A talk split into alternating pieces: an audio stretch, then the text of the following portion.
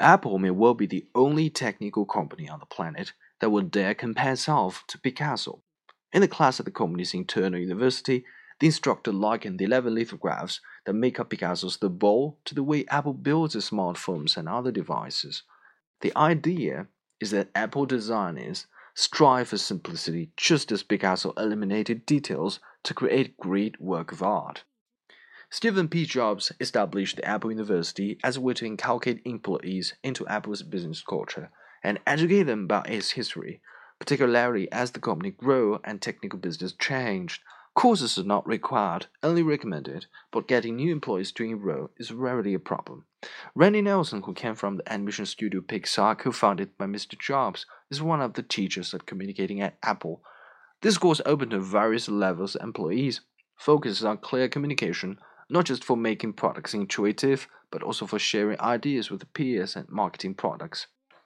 In the version of the class taught last year, Mr. Nelson showed the slide of the ball a series of 11 lithographs of a bowl that Picasso created over about a month, starting in the late 1945.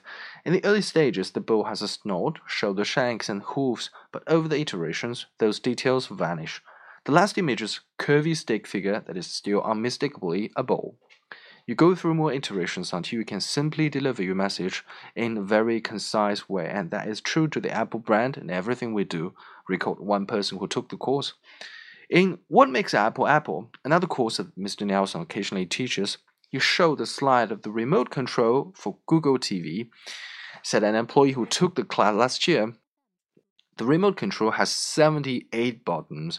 Then the employee said, Mr. Nelson displayed a photo of the Apple TV remote control, a thin piece of metal with just three buttons.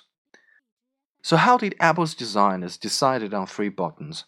They started out with an idea, Mr. Nelson explained, and debated until they had just what was needed a button to play and pause a video, a button to select something to watch, another to go to the main menu.